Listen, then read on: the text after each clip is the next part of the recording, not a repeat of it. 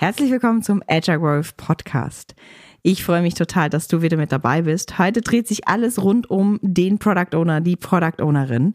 Eine unglaublich wichtige Rolle im Scrum-Rahmenwerk, aber was macht denn der oder die überhaupt? Und wozu braucht es den? Was macht der Product Owner oder die Product Ownerin nicht? Und wie wachse ich überhaupt in diese Rolle rein? All das beleuchten Kai und ich in den nächsten paar Minuten. Herzlich willkommen zum Agile Growth Podcast, dem Podcast für alle Agile-Interessierten mit hilfreichen Ideen und erprobten Werkzeugen, die dich weiterbringen. Von und mit den Two Agilists. Herzlich willkommen zum Agile Growth Podcast. Wir sind Jasmin und Kai und wir helfen Menschen dabei, die Versprechen agiler Vorgehensweisen in der Praxis einzulösen, ohne IT-Wissen vorauszusetzen. Und heute geht es um eine Rolle, die für mich viele Jahre lang irgendwie eher ein Buch mit sieben Siegeln war. Mittlerweile hat sich das Gott sei Dank verändert, denn sie ist unglaublich wichtig, wenn man agil arbeiten möchte, denn heute geht es um den Product Owner oder die Product Ownerin. Und ja, es ist der Product Owner, es ist nicht der Project Owner. Da sind wir, glaube ich, schon am ersten Punkt der großen Unterscheidung, wenn ich jetzt so von meiner Organisation, von einer ganz klassischen Projektorganisation vielleicht in eine eher Produktorganisation umdenke, dann reicht es nicht, meine Projekte auf einmal Produkte zu nennen. Weil zwischen einem Projekt und einem Produkt gibt es erhebliche Unterschiede. Ein Produkt ist dazu gedacht, langlebig zu sein. Ein Produkt wird anders wahrgenommen, anders klassifiziert. Das heißt, wenn ich einfach meine ganze Projektorganisation nehme und sage, okay, jetzt haben wir überall Project Owners drin und vielleicht noch Scrum Master und ihr seid jetzt halt Scrum Teams, dann wird das Ganze da nicht funktionieren. Und auch das, was der Projektleiter früher gemacht hat, das ist was anderes als das, was der Product Owner machen wird. Da gibt es sicherlich Überschneidungen. So. Und wenn du jetzt als Projektleiter unterwegs warst oder vielleicht auch als Produktmanager unterwegs, unterwegs warst, dann wird es äh, Überschneidungen geben mit dieser Product Owner Rolle. Sehr viele sogar. Und du wirst ganz viele Fähigkeiten, die du schon präagil genutzt hast, weiter nutzen. Aber diese Product Owner Rolle für uns ist eine Umdenke.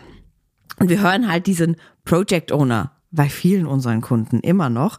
Und da wissen wir schon, ah, da müssen wir vielleicht nochmal rangehen. Also wir würden gerne anfangen mit, was macht denn so ein Product Owner überhaupt? Ja, der ownt das Produkt. Also das gehört demjenigen oder derjenigen.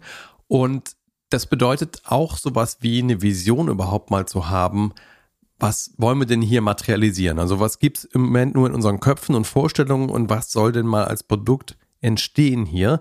Und dazu braucht es viel Dialoge mit Leuten, die irgendwie Anforderungen haben an dieses Produkt, an, an die Stakeholder, um das rauszufinden, um das mit zu gestalten, was denn da drin sein soll.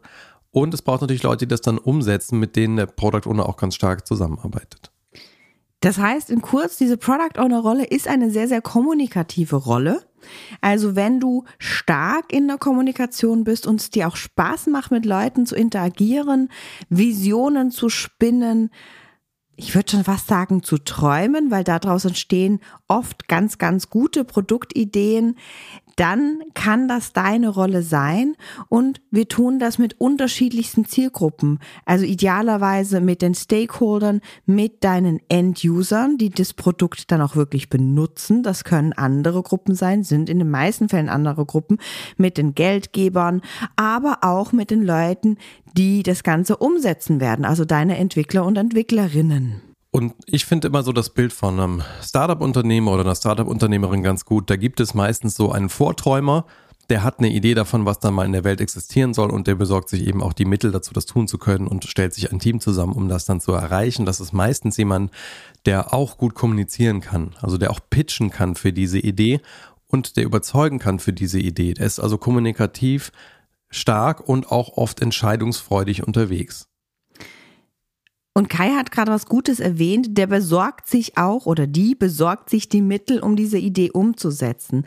Ein guter befreundeter Trainer von uns sagt immer, der Product Owner hat Arsch in der Hose, schnelle Entscheidungen und Geld in der Tasche. Und ich finde, mit diesem Spruch reinzugehen in viele Organisationen trennt schon die Spreu vom Weizen. Viele Product Owner, die wir wahrnehmen, sind Ticketschubser. Also Leute, die Anforderungen aufschreiben dürfen, aber nicht drüber entscheiden und die irgendwie ins Team reinschubsen dürfen. Klingt jetzt ein bisschen böse. Auch das kann in einem Scrum-Team durchaus sehr viel Wert haben, wenn da Menschen sind, die eine tiefe Requirements Engineering-Fähigkeit besitzen, eine tiefe Business-Analyse-Fähigkeit.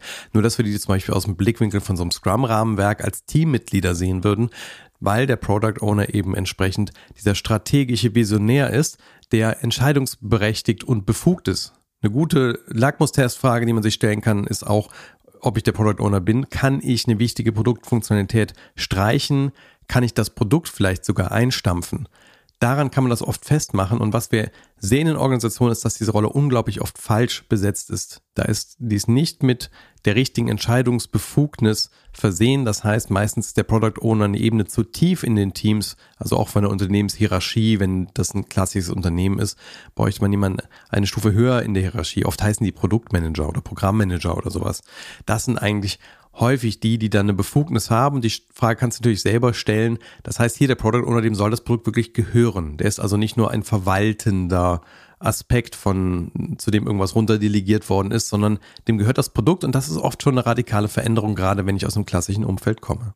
Und da gibt es natürlich dann zwei Arten, wie ich mit dieser Dysfunktion umgehen kann, wenn dem Product Owner das Produkt nicht gehört.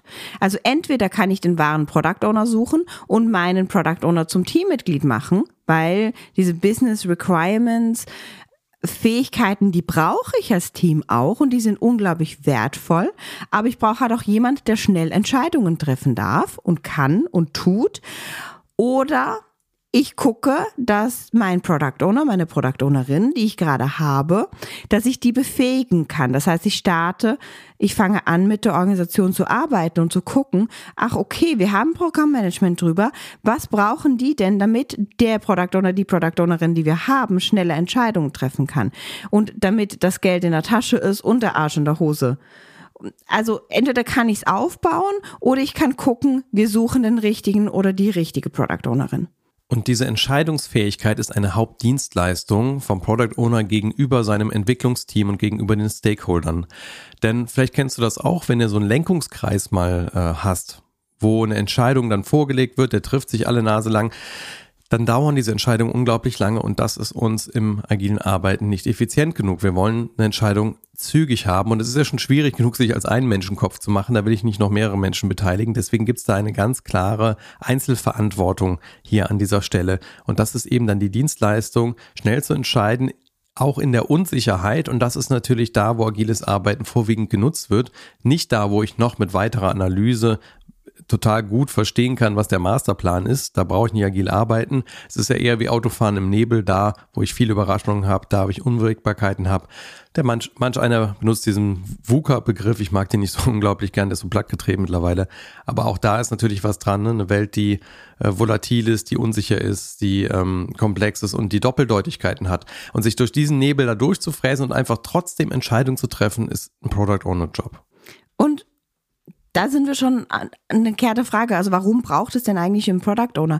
Weil wir eben in dieser hochkomplexen Welt sind, wo es nicht die richtige Entscheidung gibt, sondern es gibt eine unzählige Anzahl an Möglichkeiten und wir müssen uns ganz oft sehr schnell entscheiden, einfach mal was auszuprobieren damit wir lernen. Und das ist ja das ganze Ziel von Scrum. Es ist ein Lernframework. Wir wollen lernen, damit wir unser Produkt möglichst schnell und gut an den Markt bringen.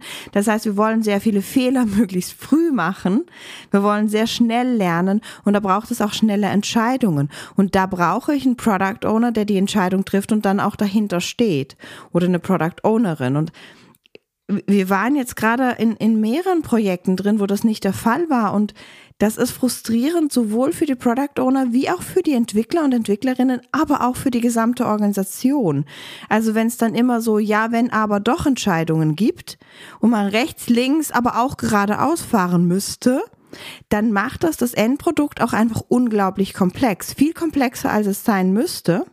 Es braucht viel mehr Entwicklungszeit, das verschwendet unglaublich viele Ressourcen und am Ende haben wir eine eierlegende Wollmilchsau, die weder Eier legt noch Milch gibt noch Wolle gibt. Und dafür braucht unser Product Owner Fähigkeiten zum Customer Discovery. Also der muss wirklich den Kunden immer wieder entdecken. Auch das ist eher ein kontinuierlicher Prozess als sowas Einmaliges. Ein gutes Ohr am Markt haben, verschiedene Möglichkeiten über Daten getrieben, über Customer Interviews irgendwie rausfinden, was brauchten denn die Leute als nächstes und wo darf ich meinen Fokus drauf legen, damit dieses Ding ein Erfolg wird. Und dass das eine ziemlich schwierige Herausforderung ist, sieht man auch so an den äh, Fehlschlagquoten von Startups. Das scheitert natürlich nicht immer nur an dem Produkt, das nicht zum Markt passt. Das scheitert auch mal an anderen Dingen, dass es menschelt oder was auch immer. Aber es ist eben auch ein Faktor, dass man dann am Markt vorbei entwickelt. Und um genau diese Schleife immer wieder zu schließen, Jasmin hat es ein Lernframework genannt, Scrum haben wir unser Sprint-Review, wo wir dann immer wieder auch ja, ähm, potenziell freundliche Nutzer treffen oder auch Stakeholder, mit denen wir dann schnell rausfinden, ob das, was wir gebaut haben, irgendwie das ist, was der Markt auch braucht. Also ein guter Product Owner für mich oder eine gute Product Ownerin, die unterhält sich kontinuierlich mit Endnutzern. Kontinuierlich. Und das sind nicht drei Interviews, die ich mal mache im Monat. Ähm, das sind, das sind eher 20 oder 30, wo ich mit einem Endnutzer mich unterhalte und frage, hey, hast du das Produkt benutzt? Was würdest du dir noch wünschen? Wo funktioniert's? Wo erleichtert dieses Produkt dein Leben? Wo noch nicht?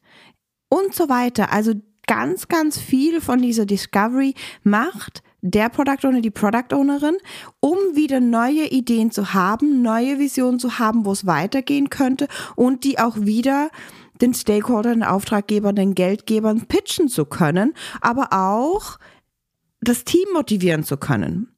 Also da zu sagen, hey, ich habe mit den Leuten gesprochen, eine signifikante Zielgruppe von uns vermisst das und das, weil die möchten das und das tun damit. Und das ist sehr viel motivierender für ein Entwicklungsteam, zu wissen, warum sie Dinge tun, wie das das Leben von anderen Menschen erleichtern würde, was für ein Impact das Feature oder äh, die Feature-Gruppe, die man gerade baut, für den Endnutzer hat, ist so viel erstens motivierender, aber zweitens beeinflusst auch die Lösung enorm. Wenn ich ein gutes Verständnis darüber habe, was der Nutzer denn tun möchte, was er vermisst. Manchmal kann der Nutzer ja nicht sagen, was er tun möchte oder er sagt sehr genau, was er tun möchte, aber es ist überhaupt nicht das, was er will. Aber wenn ich ein Verständnis dafür habe, wie arbeitet der denn damit oder die und was vermisst der, dann wird die Lösung einfach auch erheblich beeinflusst und sehr oft vereinfacht. Und vielleicht hast du das schon mal gehört, Verkaufen zum Beispiel ist ein emotionaler Prozess, keiner, der durch Fakten funktioniert. Wir Menschen kaufen was, weil wir es irgendwie geil finden und dann sucht unsere Ratio Gründe dafür, warum wir das dann auch wirklich tun. Also ganz viel unserer Verkaufsprozesse und Kaufprozesse passieren auf so einer Bauchebene, hätte ich fast gesagt. Und als Product Owner verkauft man auch unglaublich oft Dinge, nämlich die Vision gegenüber dem Team und äh, Features gegenüber dem Team und die Vision gegenüber Kunden und Stakeholdern und so weiter.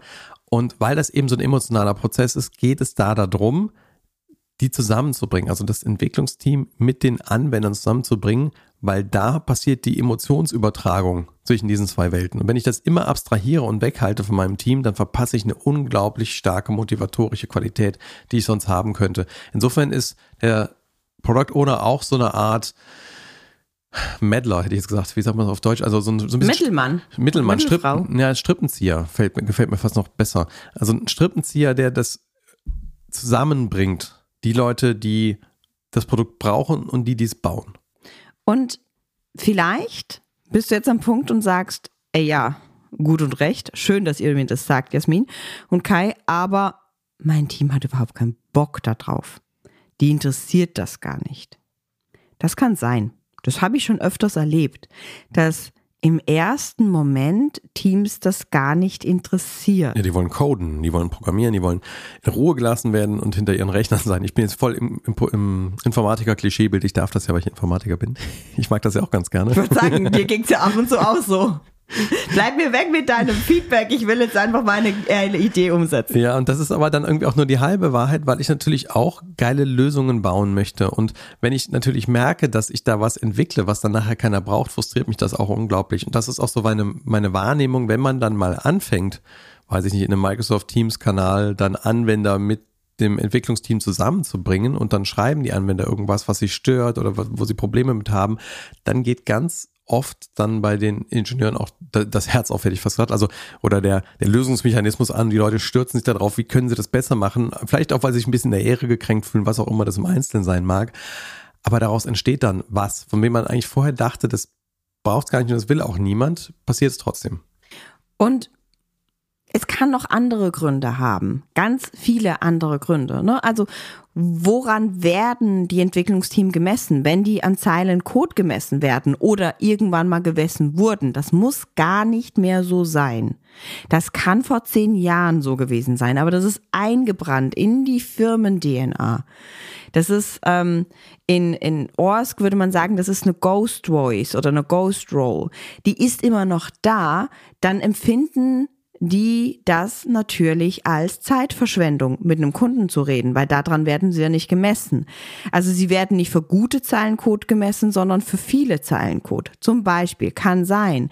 Es kann aber auch einfach eine Angst sein, weil wir sind ja eh schon ausgelastet. Ganz ehrlich, wir sind ausgeplant bis 2023. Ist ja schön, wenn mir jetzt jemand noch Feedback gibt, aber wann soll ich denn das noch tun? Ja, wenn ich kein Slack drin habe und eben mein Product Owner oder meine Product Ownerin keine Entscheidung Entscheidungen treffen kann und auch der Kurs unseres Backlogs nicht verändern kann, dann macht dieses Feedback nicht viel Sinn, weil dann geht's äh, irgendwie on Back of Feedback, äh, Back of Backlog irgendwo ist es dann drin. Aber dann hätte ich mir ersparen können, mit einem Kunden zu reden, das frustriert ja dann nur alle Seiten. So, also das ist so eine Art Intrapreneur, haben wir gesagt. Ähm, in größeren Umfeldern kann man sich das vorstellen. Und das klingt wahrscheinlich alles total logisch, wie wir das sagen, diese Rolle beschreiben. Und die Chance ist hoch, dass wenn du gerade zuhörst, dass du denkst, aber bei uns ist das anders. Und das geht uns natürlich auch so. Ich würde sagen, in 78,35 Prozent der Fälle ist der Product Owner, den wir antreffen in einem agilen Umfeld, der das irgendwo auf seiner Visitenkarte draufstehen hat, kein wirklicher Product Owner. Sondern eben, wie eben beschrieben, ein Business Analyst, ein Requirements Engineer, jemand, der etwas äh, mittelbar verwaltet, was dazu kommt, ohne diese emotionale Visionsverkaufsqualität und ohne die Entscheidungsfreude und ohne das Vorangehen. Das heißt, diese Leute findet man auch gar nicht so leicht im Unternehmen und das ist dann natürlich auch so ein Ding, wo man als Scrum Master rangeht und guckt, okay, äh, der Mensch, der da steht, will der sich weiterentwickeln? Äh, traut er sich das selber zu, dem mal die Rolle aufzuzeigen vom Product Owner und den dabei daran zu begleiten? Oder dann eben auch irgendwann zu schauen, okay, wenn das so nicht funktioniert, welche anderen Möglichkeiten haben wir? Genau. Und wenn wir jetzt so gucken, ne, welche Charakteristiken würden wir sagen, braucht ein Product Owner? Ich, ich würde immer sagen, es braucht eben ein, ein, es muss ein visionärer Mensch sein, ein Mensch, der gerne in der Zukunft denkt und das dann mit der Gegenwart verbindet. Ähm, für mich sollte ein Product Owner oder eine Product Ownerin auch ein Mensch sein, der gerne Risiken eingeht, natürlich kalkulierbare Risiken, aber wenn, wenn du ein sehr angstbehafteter Mensch bist, sehr viel Sicherheit brauchst, dann kann das vielleicht bei gewissen Produkten wie, ich weiß nicht, Medizintech-Bereich oder so, ähm, okay hm. sein, aber auch da nicht, ne? Ja, ich glaube, da muss man auch ganz schön vordenken, je nachdem, was man da kreieren will. Eigentlich schon. Also da würde ich, glaube ich, eher die äh, ängstlichen oder die sicherheitsorientierten Menschen als Teil des Entwicklungsteams sehen, um da entsprechend dafür Sorge zu tragen, dass dann auch entsprechend alle Vorschriften und so weiter eingehalten sind und dass man da nochmal die extra Meile der Qualitätssicherung geht. Aber ich glaube schon beim Vordenker, das ist eher, das ist schon diese Visionsqualität, die da auch ganz viel reinkommt. Genau, und wenn, also ein Product Owner ist oft auch nicht der Mensch, der ähm, eine Vision von irgendwo braucht. Also der sagt ja, das muss jetzt das Unternehmen sagen, wo ich hingehen soll. So ein Product Owner ist wirklich ganz oft so auch ein bisschen wie der Scrum Master, so der Unternehmensanarchist, der sagt, ja, okay, gib, gib eine Unternehmensvision. Ich habe eine geile Idee, die wird uns vorantreiben als Unternehmen, also machen wir das jetzt einfach mal. Und da drin ist, glaube ich, der Product Owner auch mehr Politiker als Ingenieur weil es ja da auch darum geht, dann entsprechend politische Entscheidungen durchzusetzen und den Buy-in zu gewinnen. Ich, ich glaube, heute haben wir so Bullshit-Bingo in der Folge. Ähm, also, Sehr denglisch heute bei uns. Um, um die Unterstützung der Leute zu, zu gewinnen, die dann auch funktionale Wünsche haben an das Produkt und die halt eben auch ähm, den Budgetrahmen mit beeinflussen und so weiter. Also da eher ein strategischer Politiker als ein Ingenieur und ganz schwierig ist es oft für ähm, sehr technische Menschen, die dann in die Product Owner Rolle reinkommen. Wieso? Weil die oft im Lösungsraum unterwegs sind. Und ich habe hab irgendwie gestern einen äh, Joke auf LinkedIn irgendwie hingeschrieben, was macht der Product Owner im Lösungsraum? Sich zurückziehen. das ist ein Flachwitz, ne? Genau. Also äh, der Lösungsraum gehört den Entwicklern, also den Produktentwicklern im Scrum-Rahmenwerk und die dürfen sich die Lösung dafür überlegen und dem Product Owner gehört der Problemraum. Den teilt er sich mit den Kunden und den Anwendern zusammen. Also was sind eigentlich die Probleme, die gelöst werden sollen? Und die sammelt er zusammen und bringt die in der Reihenfolge der Wichtigkeit und Dringlichkeit der Probleme. Und da merkt man schon so, dass es an der Stelle ja eher ein gutes Gespür dafür braucht, was jetzt der Markt und die Leute brauchen und das auch noch verkaufen zu können, warum man diese Strecke lang geht, Stichwort Politiker, äh, als das ähm, zu analysieren im Detail. Und da sind wir vielleicht schon am Punkt von, was macht der Product Owner denn alles nicht? Ganz oft höre ich ähm, von den Entwickler und Entwicklerinnen, ja, wir brauchen Product Owner, der uns jetzt diese Tickets oder diese, egal was ihr nutzt, ne? Also äh, ob ihr jetzt ein Miroboard nutzt mit euren äh, Zettelchen drauf oder Jira oder was auch immer, der uns das genau ausspezifiziert. Das würde in meinen Augen ein Product Owner nicht machen. Das heißt nicht, dass er kein Jira-Ticket schreibt oder sie. Können, natürlich tun die das, aber eher im Sinn von ähm, ein Versprechen auf ein Gespräch. Also ob ich jetzt dieses User Story Format da verwende als hm, möchte ich hm, damit hm, ähm, schreibe ich das mal so auf und im Hinterkopf habe ich ja natürlich als Nutzer ja, welcher Nutzer? Ist es die Marie, die 22 ist und super viel mit dem Computer macht und einfach Digital Native sowieso Drag and Drop und uns alles geht? Oder ist es Tante Erna?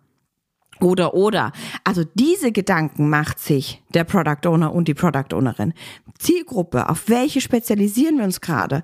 Welche gucken wir an? Für wen ist dieses Feature? Wer will was damit tun? Aber ausspezifizieren, wie denn jetzt genau die Lösung auszusehen hat, das macht ein Product Owner nicht. Das machen wir zusammen mit den Entwickler und mit den Entwicklerinnen im Refinement. Und das Refinement ist dadurch meistens nicht ein Zwei-Stunden-Termin, den ich azyklisch zum Sprintwechsel habe, weil das reicht ja gar nicht, sondern es ist vielleicht ein Zwei-Stunden-Termin azyklisch zum Sprintwechsel, wo ich die Sache mal durchgehe, wo wir dann aber auch gucken, wer unterhält sich denn jetzt weiter über diese Anforderung? Wer spezifiziert da aus? Wer schreibt da mögliche Lösungsansätze schon mal rein? Wer interagiert von unserem Team miteinander und vielleicht sogar mit dem Endnutzer? Um das sehr spezifisch hinzubekommen. Das muss nicht unbedingt ein Product Owner oder eine Product Ownerin sein.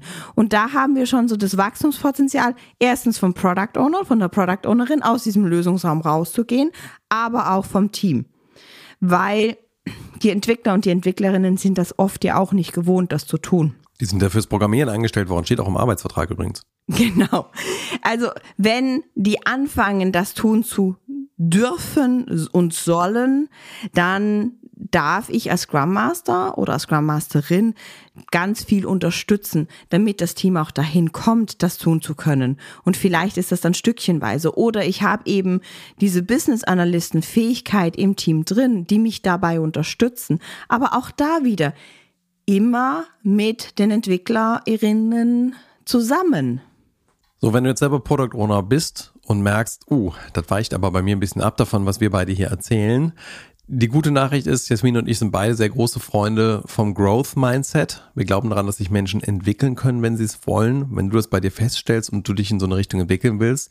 Und auch Organisationen können sich entwickeln, wenn sie wollen. Dann ist die Chance hoch, dass du das auch äh, kannst, in diese Richtung zu gehen. Auf der anderen Seite habe ich jetzt auch öfters erlebt, dass Leute auf dieser Reise feststellen, mh, hm, vielleicht ist das doch gar nicht so meine Präferenz und das, was ich so unglaublich gerne tue. Ja, und da muss man halt schauen, was heißt das. Also ich habe auch Product Owner erlebt, die dann entsprechend wirklich in das Team, in die Entwicklungsteamrolle, Entwicklerrolle und Entwicklerinnenrolle, oh, Scrum Guide Umbenennungen, anstrengend. Also, die jetzt im Entwicklungsteam mit drin sind und da entsprechend von innen heraus die Details des Produkts mitgestalten, das denen viel besser gefällt. Und da glaube ich, ehrlich zu sich selbst zu sein, ist auch wichtig. Also zum einen Potenzial in sich zu spüren, wo könnte es hingehen und wohin will ich mich entwickeln. Und ein guter Scrum Master darf sich daran auch gerne begleiten. Da gibt es ja auch einiges an Methodik und Handwerkszeug, was man als Product Owner kennen und lernen darf. Also ich, und wenn ich so zugebe, ich habe Scrum Master 2007 gemacht. Ich habe eigentlich erst 2014 angefangen, mich intensiv mit der Product Owner Rolle auseinanderzusetzen. Also ich habe eine ganze Weile so als einäugiger Scrum Master eigentlich so die eine Perspektive verfolgt. Und doch muss ich sagen, in der Produktentwicklung gibt es auch echt eine ganze Menge an hilfreichen Ideen und Modellen, die man sich draufziehen darf, wenn man Product Owner ist. Und da darf ein Scrum Master auch gern drin begleiten. Genau, neben diesen hilfreichen Ideen und Modellen, die eher dann meistens produktlastig sind, darf ich mir ja noch ein bisschen was an Marketing aneignen, weil nichts anderes ist eine Vision rüberzubringen. Es ist Marketing. Also ein bisschen was an Vermarktung darf ich mir auch noch aneignen und ein bisschen was an Kommunikation darf ich mir auch noch aneignen. Und vielleicht fällt dir das eine oder andere schon extrem leicht und vielleicht das eine oder andere nicht und dann hilft es mit einem Scrum Master zusammenzuarbeiten oder auch mit einem Coach zusammenzuarbeiten und sagen, hey, ich möchte meine Product Owner Fähigkeiten hier stärken. Etwas, was mir noch auffällt, ist, was macht ein Product Owner nicht? Habe ich jetzt schon gesagt. Also ne, Sachen ganz, ganz spezifisch ausdetaillieren. In meinen Augen mache ich das mit dem Team zusammen. Ich mache das nicht alleine. Mm, oft wird ja gesagt, ein Product Owner sagt ganz oft Nein. Ich würde sagen, das stimmt so halb. Wahrscheinlich werde ich immer mehr Anforderungen haben an mein Produkt, als ich umsetzen kann. Deswegen sage ich Nein als Product Owner. Ja, das stimmt. Aber mehr als das Nein sagen, sagt der Product Owner auch mit ganzem Herzen Ja. Und das das Ja bedingt halt das Nein oder das Nein bedingt das Ja. Das heißt, der Product Owner oder die Product Ownerin, die dürfen sehr standfest in ihren Entscheidungen sein. Natürlich da auch reflektiert da drin. Wenn es eine falsche Entscheidung war, dann muss man pivotieren. Alles fein. Aber dem Team den Rücken frei halten, indem ich eben ein ganz klares Nein und ein ganz klares Ja äußere. Das ist etwas, was ein Product Owner macht.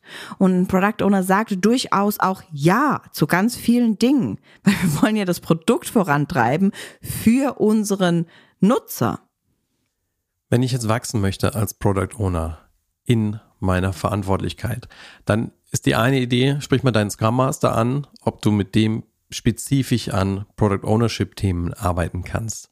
Dann, ich habe vor kurzem nochmal äh, das Buch von Roman Pichler durchgelesen, Agiles Produktmanagement mit Scrum. Ich finde, das ist ein gutes Überblickswerk. Da bekommt man nochmal etliche Impulse, auch ein paar Werkzeuge vom Roman.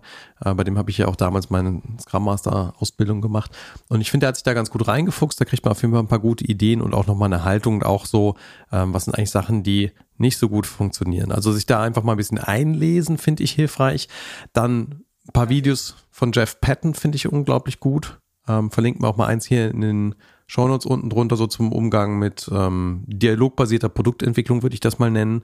Das ist eine sehr tolle Quelle.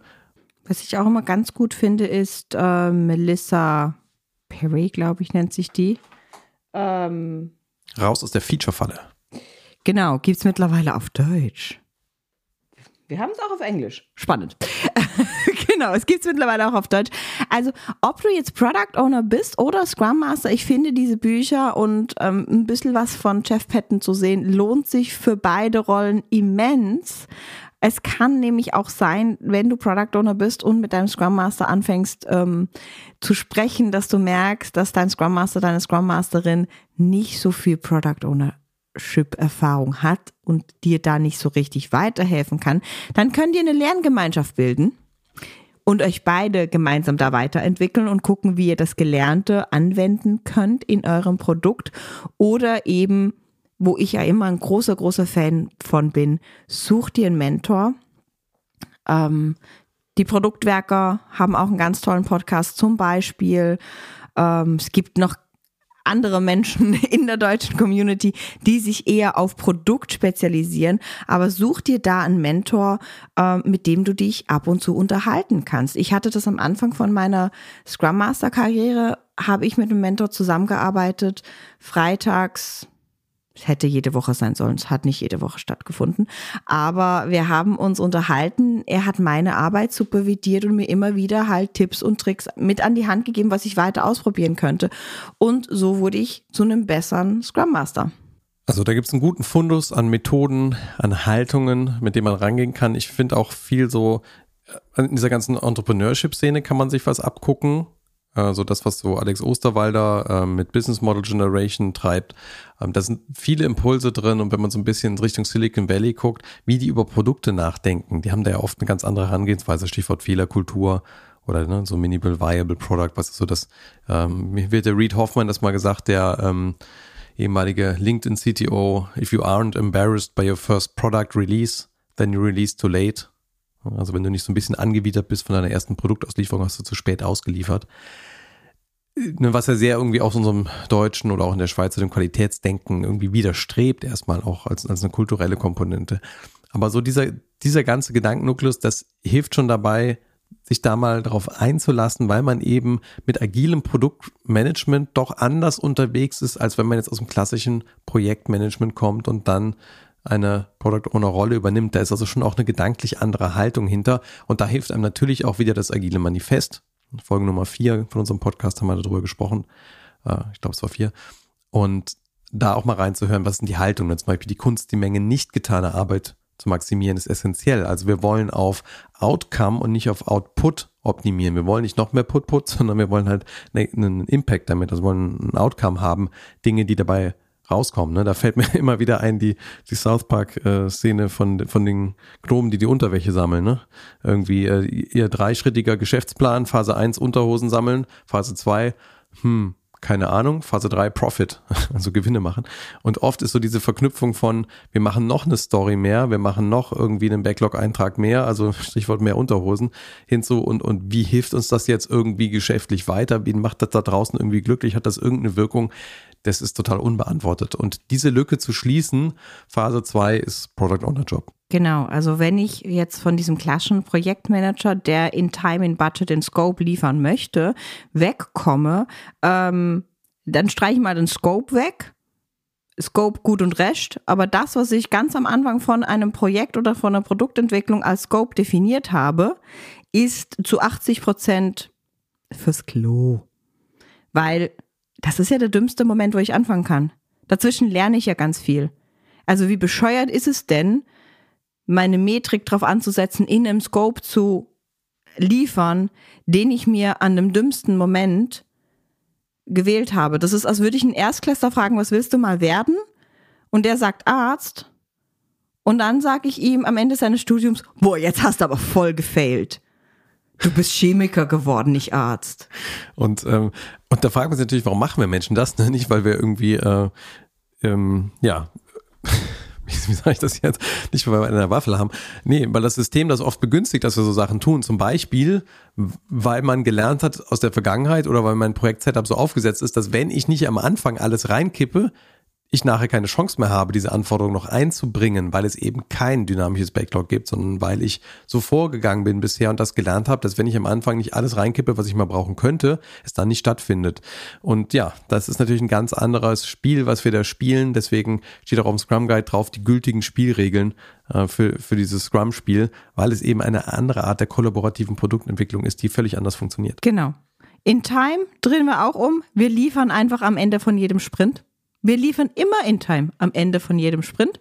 Und wenn wir das nicht tun, dann kommen wir zu dem ganz wichtigen Punkt, der in unserem Podcast abrundet. Dann kollaborieren wir als Product Owner und als Entwickler und Entwicklerinnen mit unserem Scrum Master zusammen, um zu lernen, wie wir am Ende von jedem Sprint liefern. Und in Budget, ja, das ist auch ziemlich einfach zu berechnen. Ein Sprint kostet x Kohle. Und der, da kann ich irgendwann mal, weiß ich, wie viel ich da ungefähr umsetze und dann bin ich auch kontinuierlich in Budget und ich muss halt das Gespräch mit meinen Stakeholdern und Geldgebern führen. Ist es euch dort wert oder nicht? Und das Gespräch darf ich vielleicht auch mal mit meinen Entwicklern und Entwicklerinnen führen, wenn ich sage, hey, ein Sprint kostet uns 70.000. Du sagst mir, wir wollen hier ein Update machen, da an irgendwas und hier das und das und der Kunde sieht gar nichts davon sind die 70.000 dann wirklich gut investiert? Das kann ja sein, aber es kann auch nein sein. Meine Erfahrung, wenn ich diese Budgetdiskussion auch mal in das Team reinnehme, mit den Entwicklern, mit den Entwicklerinnen diskutiere, dann gibt es auf einmal ganz andere Lösungen. Weil die Leute ein Bewusstsein dafür bekommen, wie viel kostet denn das Ganze hier überhaupt? Und es liegt nicht nur an dieser einen Person, die Druck auf andere Personen ausüben muss, damit wir irgendwie im Budget bleiben.